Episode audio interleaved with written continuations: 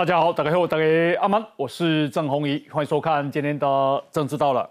啊，美国参议院外交委员会啊，那么啊，今天呢以十七票对五票批准了啊这个二零二二台湾政策法，那这个法啊这个备受瞩目啊，诶，这个除了提供六十五亿美金的无偿军事援助台湾之外，那么啊，这个本来啊，诶，有这个台湾主权象征意味着台湾代表处的改名啊，那么美国驻台的这个办事处的处长改成啊驻台的代表，那啊非常多有关主权的法案，那后来呢有所修正啊，那这个法案通过之后，到底对台湾的影响有多大啊？今天我们要来讨论。那么啊，另外呢是在台北市，因为啊这个。啊，陈时中啊说他已经签了绝不投降的这个啊声明，那么啊，所以他坚决的抗中保台。好，那到底黄珊珊啊，一共啊，还有什么意义？还有什么强制？哦，那啊，这个所以呢啊，蒋万安跟啊这个黄珊珊的抗中保台到底在哪里？好，那另外呢是啊这个疫情，因为一直在讲说啊这个民进党在挡啊。那陈时中说啊，他如果有挡，也是挡中国的魅惑疫苗啊。那今天国民党啊啊开记者会说，是沈荣金跟薛瑞元在挡，马上被民进党打脸哈。那薛瑞元怎么打脸？等一下我们也会来讨论。另外呢是啊，现在啊啊有一股气氛是要把它导向于民进党在打慈济啊，说啊慈济啊。这个变成中共同路人，好，那可是呢，什么时候民进党有这样呢？为什么陈时中说别把我跟周玉蔻啊这个勾在一起？好，那另外在新北市的林佳龙啊，小英总统已经去第六遍，给他给去第六遍了。另外是啊副总统赖清德今天第一次的这个浮选站台，也是选择林佳龙。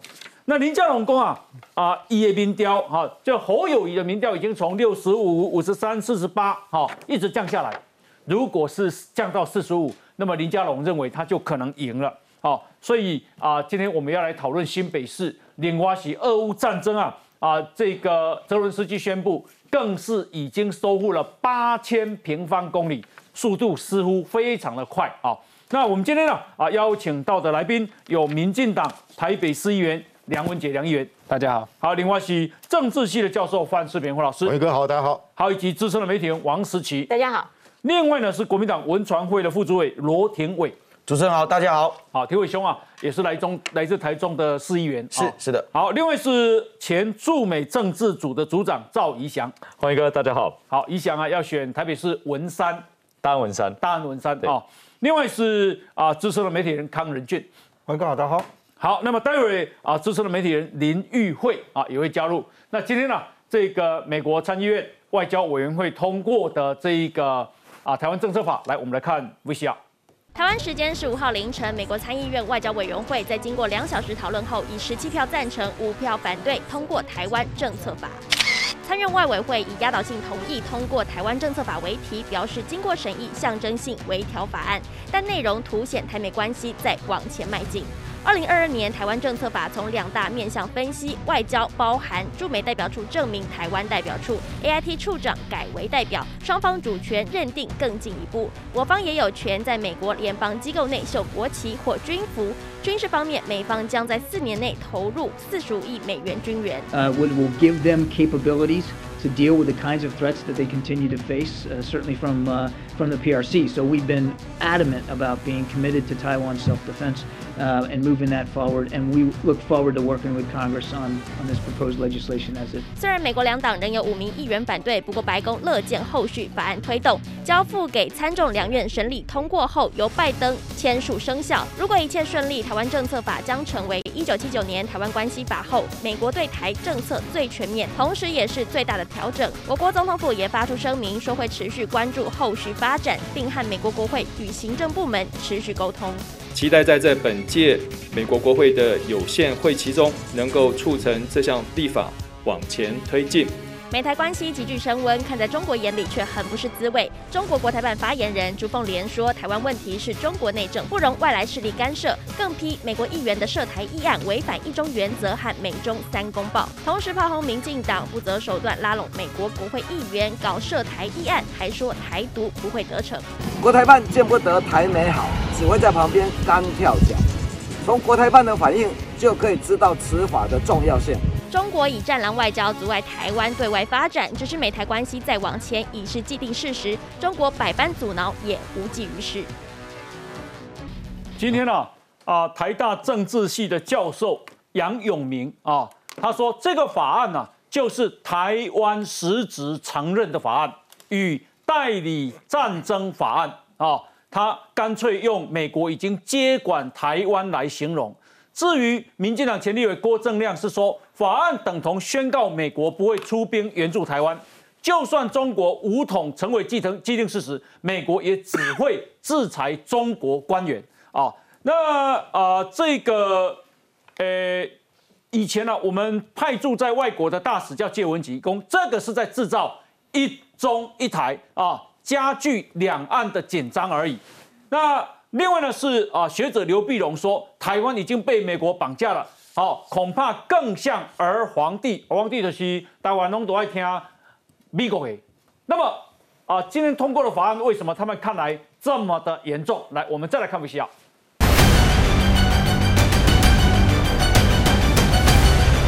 美国国会议员访台潮在今年八月达到高峰，美方不甩中国恐吓，用行动支持台湾。而现在，美国参议院外委会通过台湾政策法，让挺台不再只是喊喊口号。Does not change our policy to Taiwan as it exists today, but it gives greater clarity about our willingness to help Taiwan. Including in helping it in the international space. 提案者外委会主席梅南德兹强调，这是一九七九年台湾关系法生效以来，美国对台政策最全面的修订。台湾关系法是台美互动基本法，两国没邦交，但有实质互动，也成立美国在台协会。军事规定保障台湾自我防卫能力，但怎么做没有明说。而台湾政策法不论是外交层面建议双方住处改名，或是军援金额，都有明确指引，是前所未见的法案。过去台湾关系法其实大家都知道是。比较倾向所谓对台湾的安全啊，是比较相较于是模糊的。除了整个大环境的这个战略环境的不同之外，它整个这个条文的这个内容，最主要是针对台湾安全上面给予更明确的一个肯定保障。我想它当然是是。进阶版台湾政策法就是进阶的台湾关系法。学者强调，台湾政策法是制定给行政机关的明确政策，跟过去几年美国通过的挺台法案，例如台湾旅行法、台湾保证法等，属于建议性质，完全不同。过去像台湾旅行法哦，或者其他的有台法案哦，的确是出于这个国会的建议。这一次来讲哦，像军援哦、军事合作哦，这些都是行政机关必须要去履行的义务，而且必须要向美国报告。而且呢是相当具体的，用具体法案支持台湾。美国从战略模糊走向战略清晰，台湾政策法一旦由拜登签署上路，台美两国也正式开启大迈进的新时代。好，那么啊，影响啊是我们啊在啊派驻在美国前政治组的组长哈。那你怎么看待今天这个法案的通过？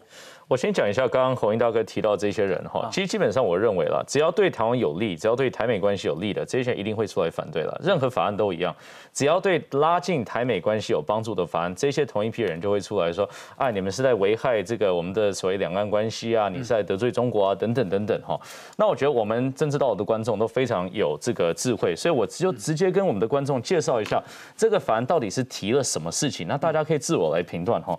最主要第一点就是这个所谓分为这个所谓的 Title Two，就是他们这个法案的一个重点之一，那就是这个军事的方面。那军事的方面，我简单说一句话：军事过去呢，很多蓝营的人都是说，哎呀，这个美国都是要卖武器给我们，美国都要赚我们的钱。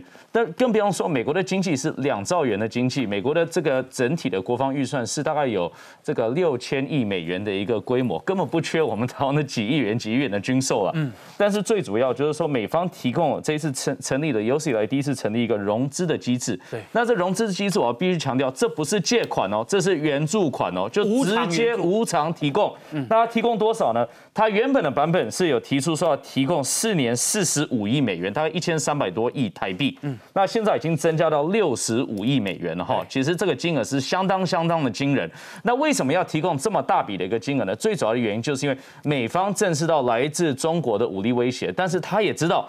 我们台湾其实，在军事武力的这个预算方面，我们在国防预算上面是有一些困扰了。就也就是说，我们的中央政府就这么大，我们能提供的钱就这么多。即便蔡英文政府已经在提升了，但仍然会有一个天花板。所以美方就说：“我帮你排除这个万难，我给你更多钱，让你能武装自己，让你能遏止中国对你进行武力攻击。”所以这个就是我刚刚提到军事层面。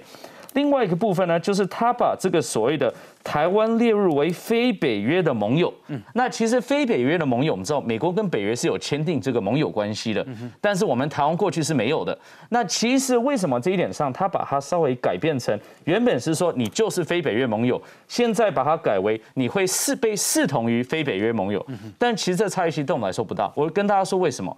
因为这个不是只是一个名词，这是美国行政程序上的一个重要的关节，也就是说，今天美国在提供武力的方面，无今天美国在军售的方面，无今天美国在训练的方面，它是有分不同的层级的啊。你是非北，你是北约盟友，你是非北约盟友，你不是北约盟友，也不是我们的盟友，那是不同的层次、不同的层级的。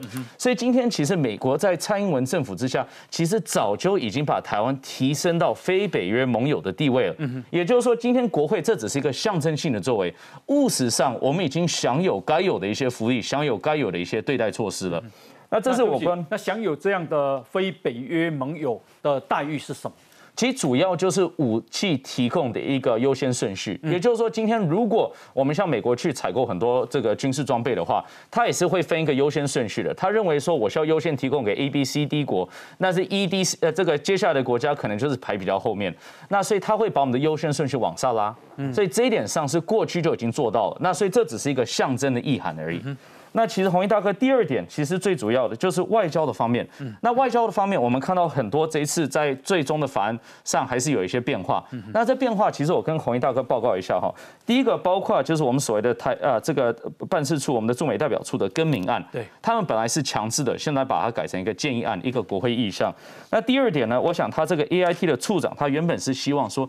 直接由国会任命，对，那现在就是改为说我不要由国会任命了。但我跟红衣大哥报告说，这两个事项为什么会这样子的调整呢？嗯哼，最主要最主要还是美国行政部门跟立法部门的一个拉扯。嗯哼，那再来，我觉得是非常非常重要的，就是所谓的制裁的方面。哎，制裁这个是第一次哦，真的是第一次哦。那美国也是要文字化，说今天中国如果武力犯台的话，我们要怎么对待中国？嗯，他把它写得非常非常清楚，我们要怎么去制裁他的金融机构，我们要怎么制裁制裁习近平周边的一些人。那他希望做什么呢？就是跟你中国说，哎，你真的不要想说你今天武力犯台不会有后坐力的。我美国先跟你清楚讲说这个代价是什么。那最后一点呢，就是所谓的经济方面，就是这一次的法案有呼吁，就是说这个要台美要洽签这自由贸易协定啊。那我跟红衣大哥报一些内幕，因为这个是我们这个，我想我们今天政治到了一个独家的一些消息，因为就这个法案，我有直接跟美国国会的朋友去联系，问一下细节。那细节我问到的是什么？第一点。十七比五，他说：“哎，奇怪，过去台湾关系法这个都是大幅更更这个所谓的对比更大的方式通过，甚至于是一致性的通过，更压倒性就压倒性的通过。那为什么这次十七比五呢？其实这个五个人有四位是民主党，一位是共和党的啊。那他们主要全部军事的项目都支持的，全比全比支持，但他们认为说。”外交跟其他的方面没有同样的急迫性，应该要优先处理军事的项目，优先处理这个。那其他后续再来讨论都可以，不是说反对，但是要优优优先顺序。那另外一个独家爆料是什么呢？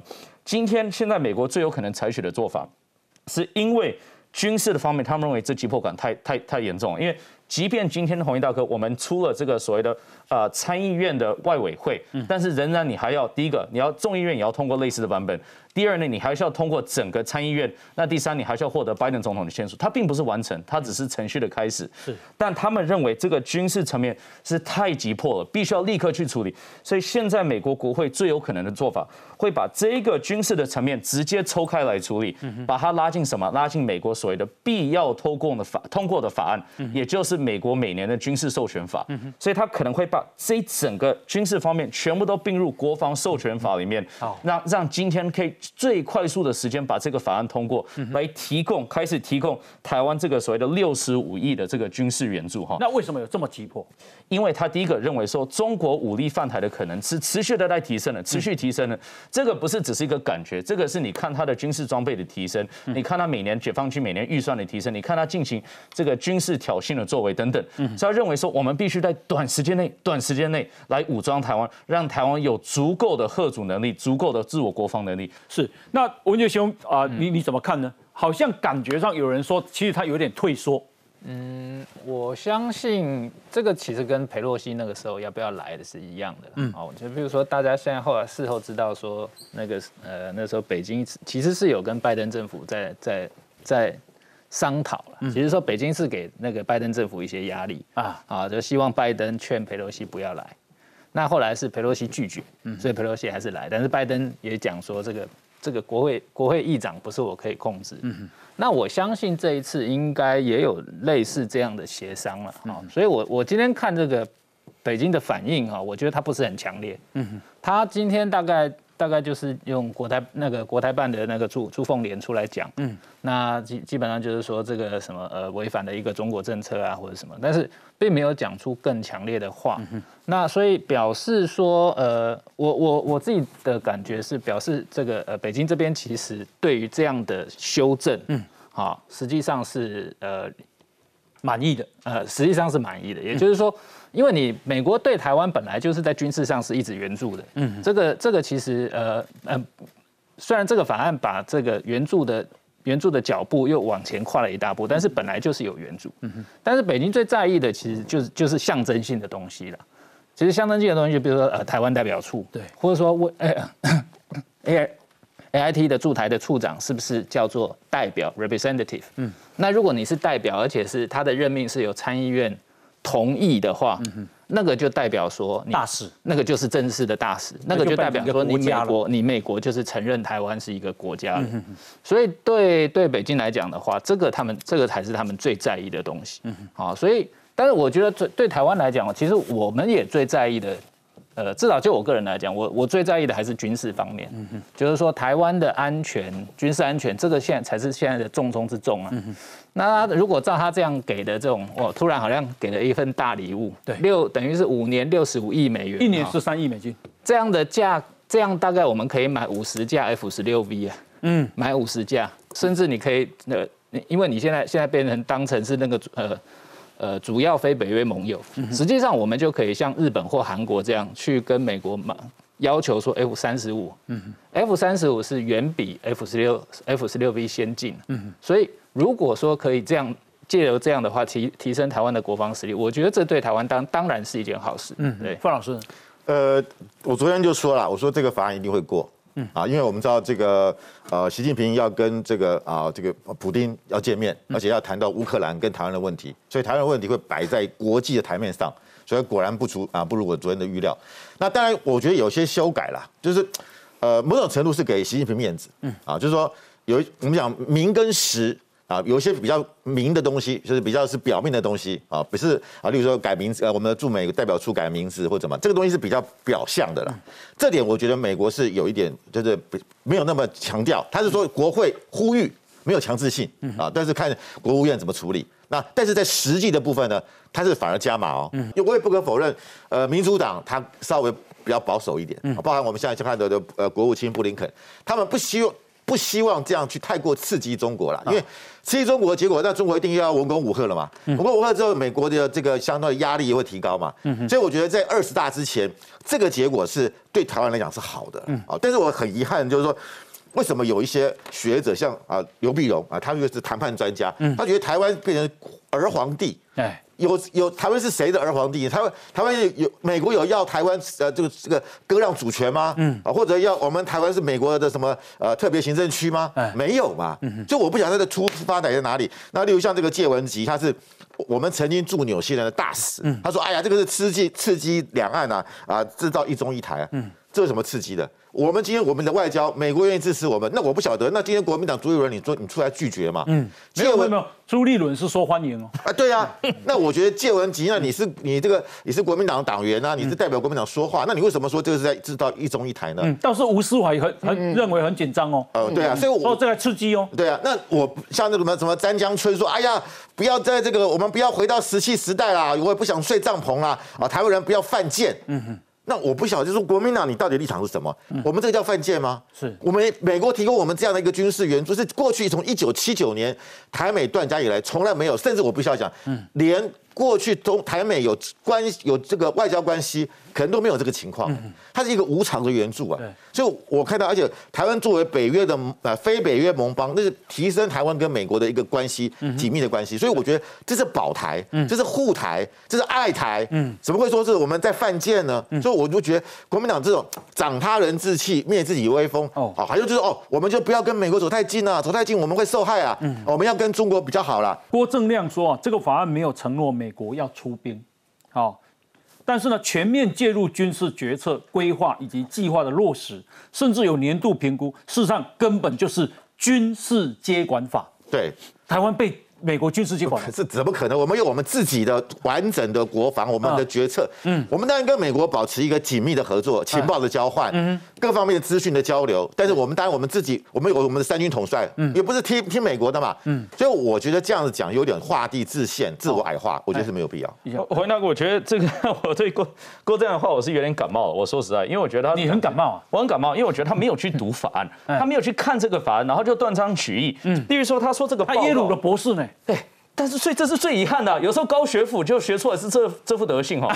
他他其实讲到这个报告，其实我就说他的报告好像把它视为一说，好像今天是我们台湾要向美方报告一样。嗯，他这个报告是美国的政府机关要向自己的国会去报告，嗯，说这笔钱怎么花的。那我问你，这件事情对于一个民族国家不是天经地义的事情吗？我花了六十五亿美元，还不是台币哦，六十五亿五亿美元来帮助你台湾，然后提供你武器，提供你武力装备，每年给大概四百亿台币啊。啊，他不用向美国国会报告吗？他写报告这很天经地义的事。我们如果是我们的话，也要求我们的外交部这个国防部来写报告出来。嗯，所以这是第一点搞错。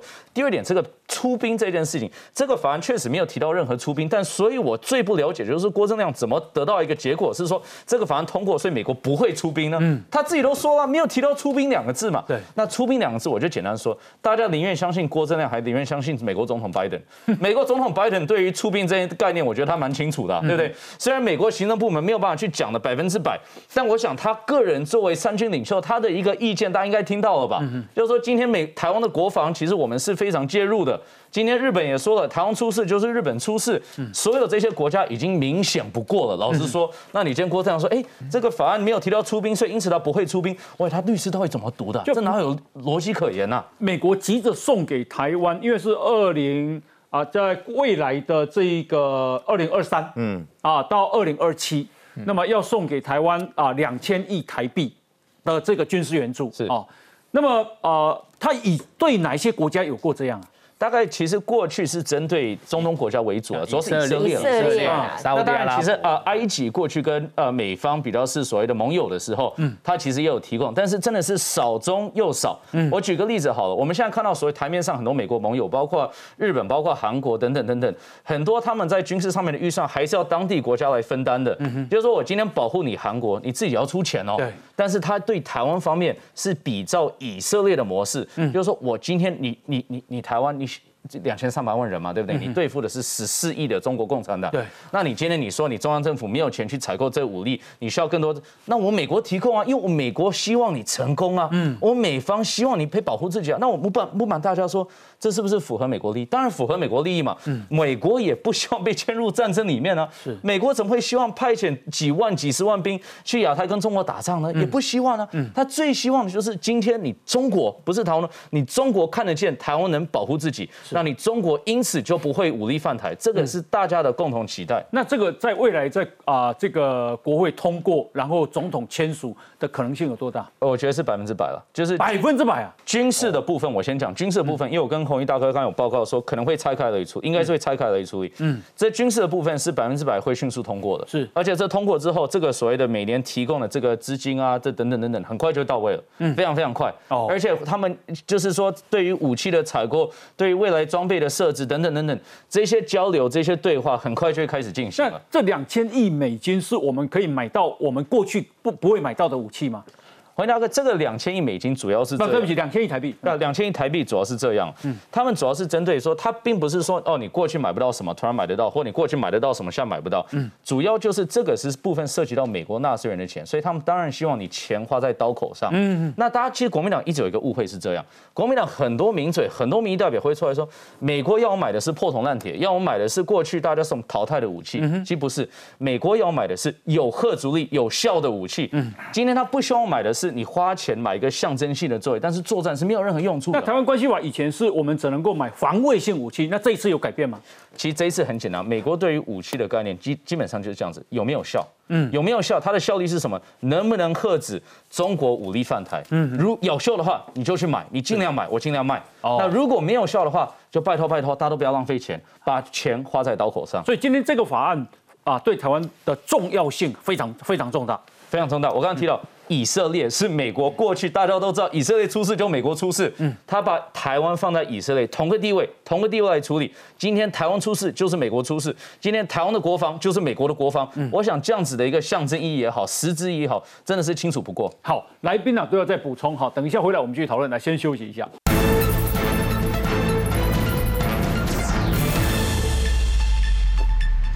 啊，我们的这个总统府啊，今天透过。啊！发言人张敦涵出来说，总统府诚挚感谢美国参议院这一次展现跨党派对台湾的友好跟支持啊。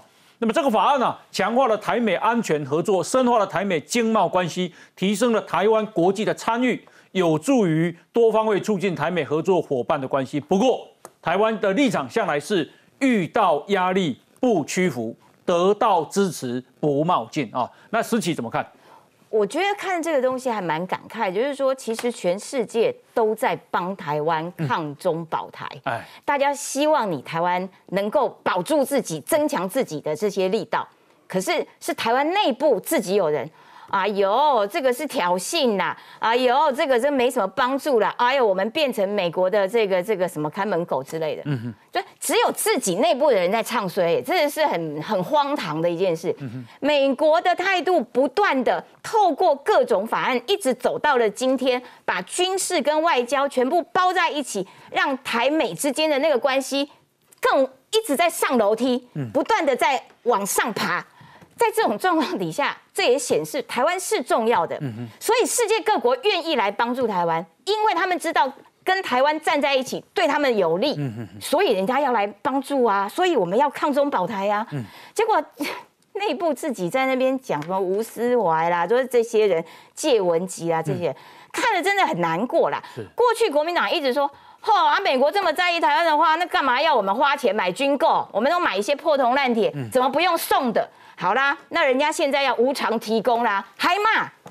对美国人来说不是很尴尬啊？我我用卖的你也要骂，我用送的你还要骂，那请问我要怎么办？是对美国的财政来讲，六两千亿台币也是大钱哎，美国的财政不好哎。而且我觉得那个那个呃，不只是象征意义，而且是实质有肉嘛。嗯啊，你这样子是在骂什么啦？然后，所以当国民党每次都说。哦，我们哦，这个路线清楚，叫做亲美和中。拜托你这样子有叫做亲美哦。每次美国要对台湾好的时候，你就开始内部就开始在那边东骂西骂。嗯。然后你对于中国的态度反而是哇，这个中国干嘛你都好。嗯。然后反而是你中国一跳脚，然后你就附和。感觉上那个态度啊，看法跟中国一致，一模一样，就是就就觉得很奇怪。我我相信，对于很多国际上面的美国人、日本人，也会觉得，哎，对啊，奇怪。啊，我们在帮你台湾，嗯，你台湾自己要跳去跟中国一起回过头来骂我们，嗯，他们也会觉得莫名其妙啊。所以路线上面的问题一直是国民党的问题，嗯，而国民党从来没有要解决这件事情，嗯，国民党永远在演双面人，主席远说哦欢迎欢迎，以前的这个这个台中那个那个党主席跟现在这个朱立伦，对江启臣，每次都哦欢迎欢迎，可是欢迎完全没有在管内部。有多难听就骂多难听，要不然你叫谢文吉出来讲讲讲讲看，要不然你叫吴思怀出来讲讲看。我都我都想说，以前到底我们的外交要怎么做？靠这种人？对啊，对对，好可怕，好可怕，吓死人了。那所以我觉得，当世界都来抗中保台的时候，拜托国内不要自己唱衰自己啦。不只是国民党，民众党也一样，一直觉得啊，抗中保台啊，那都只会喊口口喊口号而已啊。人家是实实在在的帮助台湾，而台有台湾跟他们站在一起，其实他们也也开心的不得了，嗯，因为台湾有价值嘛，台湾有晶片嘛，台湾有经济嘛，台湾有地理位置上面的重要性，要不然怎么会也符合美国的利益，对呀，否则人家干嘛要来帮我们？那反而是自己内部这样子，我实在觉得国民党真是个糟糕的。哎，田伟兄，嘿，呃，我想刚刚有提到哦，有一些。但对于谢文吉跟刘碧荣的言言论啊，嗯，其实单一的一个个案不能因为他就可以代表整个国民党。哦，套一句民进党常常说的，一个多元的政党哦，本来就会有多元的声音。嗯，那所以对于朱主席很清楚的表态，我们是欢迎的。但是我也想说哦，其实这就我拿一个例子来说，这就像是一对夫妻啊，他们去应酬的时候，老婆跟老公讲，你不要吃太营养哦，嗯，你今天吃太阳很容易不小心就痛风哦。嗯哎，我们自己候选人也都知道啊。突然之间，像宜祥哦，像文杰大哥，我们现在选举，突然有人跟你讲说，哎，我拿一百万赞助你，嗯，啊，你算给其实不用还我。我们候选人也会想啊，哎，李雄雄给我给我一百万，后面会不会要我做一些我可能做不到，甚至是有一点模糊地带的事情？嗯嗯。好，所以我想，单独在这一个我们所谓的政策法上，我们实质上是赢了面子，嗯，但到底会不会输了里子，有待观察。嗯，我想。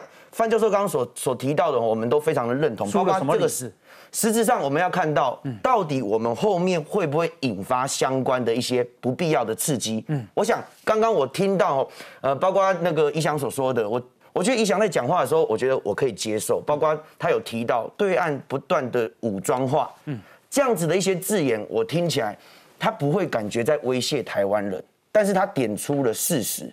但是有些人，比如说借文吉、刘碧荣或者是吴思怀，他们讲话可能就会让人家觉得你本身就是没有在抗中保台，立功击匡威，就是在唱衰台湾。嗯，可是同样是点出事实，我却看到影响点出来说，哎，我们好像刚刚有提到，像红衣大哥有说这个两千亿的台币，嗯，有没有其他国家有类似这样？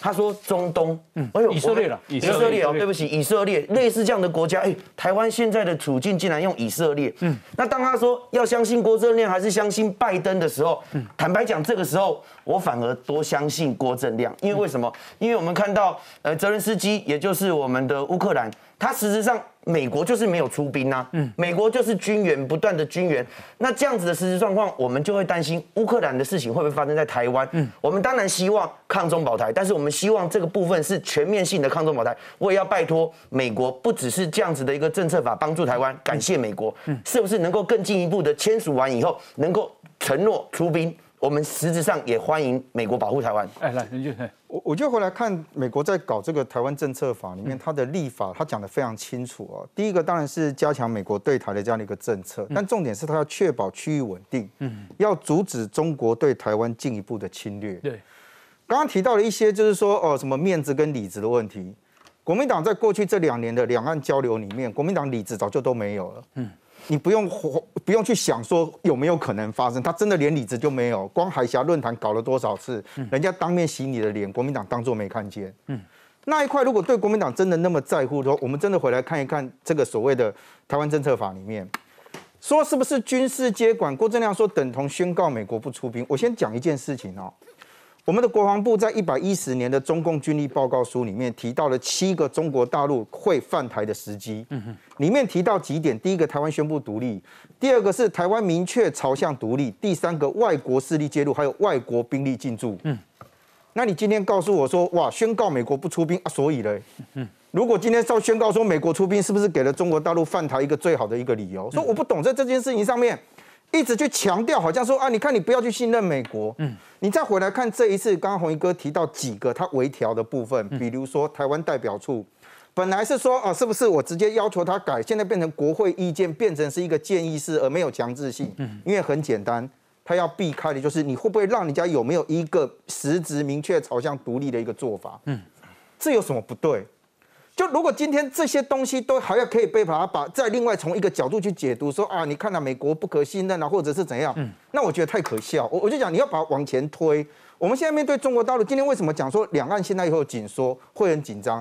谁把这个空间拿掉的？是中国大陆嘛？嗯中国大陆在这一段时间里面，不断的从外交、从很多的事情上面给台湾一个压力，连国民党认为最有强项跟最优势的叫做各自表述这件事，嗯老共都不讲了。所以是谁把这个整个两岸的军事到目前为止就均衡的那个态势，把它给改变掉？其实老共哦，嗯，您刚问到一件事情，说为什么他现在要把那个军，就是我们这个无偿军援的部分哦，要把它增加？它确实有急迫性哦。就我们过去在看老共他可能犯台的时间点里面，多数认为一个时间点是二零二七年，嗯，或者是二零三六年。这两个时间点其实来自于是政治上的理由，或者是他军事完成的理由。可是最近这一段时间，因为老共做了非常多的事，多数会认为说他很有可能把犯台的时间点往前提。什么时候会打台湾？看台湾的实力有多强啊！嗯，对你干嘛一个人吞，你吞你来落，伊就给你拍嘛。你那吞不落伊。一百年嘛，吞没一嘛，唔敢跟你怕。呃，现在就还有一个一个状况，就变成说，其实国外在做兵推的时候，哈，有兵推一件事情，就是说，如果中国大陆内部不稳的时候，他会不会希望透过解决台湾问题来化解他内部的压力？这个就是很持平的，在看整个国际关系里面，为什么美国会认为在这个时间点里面，它其实有这样的一个急迫性？所以我觉得它其实保留了一个模糊的空间。这个空间来自于是，当你中国大陆你要出手多重的时候，美国要告诉中国大陆是你要搞清楚的是，这个军事的状况不是我在改。改变，嗯，是你中国大陆往前推多少，你就会决定大家防御的那个力道有多强。因为你讲我，美国有出兵嘛，我讲起来，七十年来美国拢在出兵啦。嗯，以前的什么，那叫中美防共同防御条约。条约对，迄个中的咱中华民国嘛。嗯，迄阵的第七舰队都嘛你收掉诶。一九九六年台海危机，阿强的派，嘛美国派迄个啥两架航空母舰来，迄是毋是出兵？嗯，拜托，迄开足侪钱的哦。嗯。台湾海峡，起码美国差不多两个月拢来一遍嘛，哈，那个战舰呐，哈，那个都是出兵啊，只是他不是在战争的时候嘛，那个要花多少钱啊？不，美国美国也在边来啊，花那个钱要干嘛？不，不好意思，那个雷根号啊，现在不是在菲律宾海吗？据说也跟台湾有关嘛，因为要审这个台湾政策法，难道那不是出兵吗？不。也得跟号买在黑的当家没出来，没出来怎么没开机啊？对不对？怎么会没有出兵呢？我想补充一点点，就是按照刚刚这个罗议员的讲法，就是啊，我们国民党欢迎呐，啊，只是美国都没有说要出兵啊，不够啦，不够啦。哎，有这种态度的，你都你自己都不用都不用这个强化，你自己都不用自己准备啊，美国都没有写出兵啊，这样子哦，这样。我我我会觉得这什么态度啊？不然迄个刁难啊！你敢讲叫人面顶哦，爱写出兵两个字，迄就敢刁难。是啊，那我觉得这种就是完全不了解国际现况，然后在那边讲这些话，我实在觉得丢人。嗯，丢人。来来，易阳用。我觉得我还是要回应一下这个提问，因为表面上听起来好像有些道理，但但但其实你仔细去思考一下。他刚刚说了什么事情，会觉得其实非常奇怪哈。他刚刚说这个所谓的一百万的捐款，其实按照这个逻辑来说，如果你不接受任何人捐款的话，你作为参选人，按照这逻辑，你就全部的捐款都退回去了，全部都退回去，因为你不知道他目的是什么嘛，对不对？你就全部都不要了。我觉得不要 无限上纲这件事情。那第二个，你提到这个所谓的那个什么多元声音啊等等，然后说啊你是支持朱一伦等等，但是你其实刚刚所讲的很多言论，其实跟郭正亮这一派是蛮像，因为是什么？其实主要就是以美论。我不知道他目的，我不知道他的企图是什么，所以因此呢。我必须开始怀疑美国，这个美国的这很多国民党会认为的嘛，对不对？但是其实我要讲到一点，你今天你去不明中国的企图，那也就算了。但美国是什么？美国跟你共享的价值是民主、是自由、是自由市场，这个都是美国跟台湾长期以来所培育出来的共同价值。我们的共同利益是什么？希望可以维护台海的和平稳定，希望不要发生战争，这是共同价值、共同的利益。那我请问，我们还要什么事情？最后一点提到乌克兰的部分，因为刚刚提到乌克兰。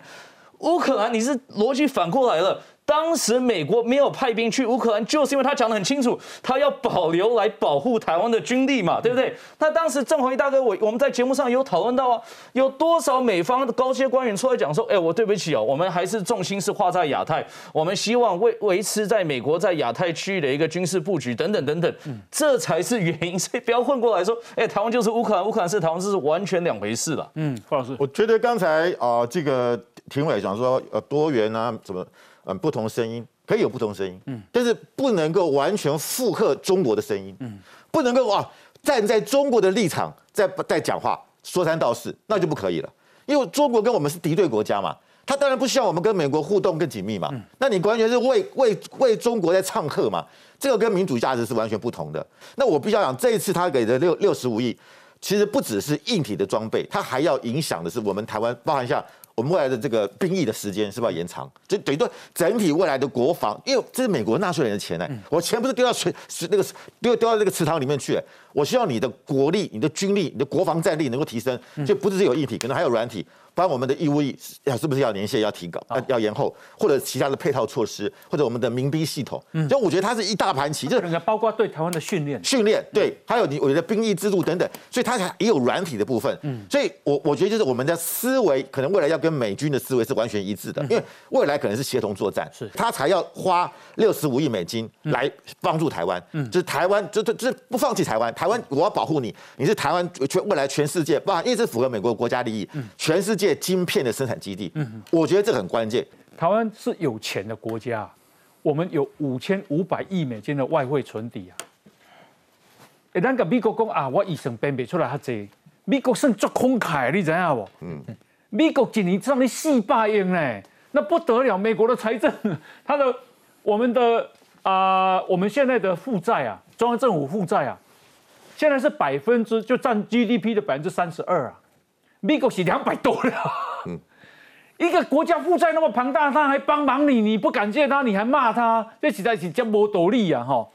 不过我有看到《自由时报》有人这样建议过了，哦，那今天呢，我看这个军事专家吕律师也出来建议啊，他说，信不信哈？因为咱陆军基本上有把美国买到 M one A two 舰车啊，个海马斯，空军有买到 F 十六 V，唯独海军只有短程的鱼叉飞弹。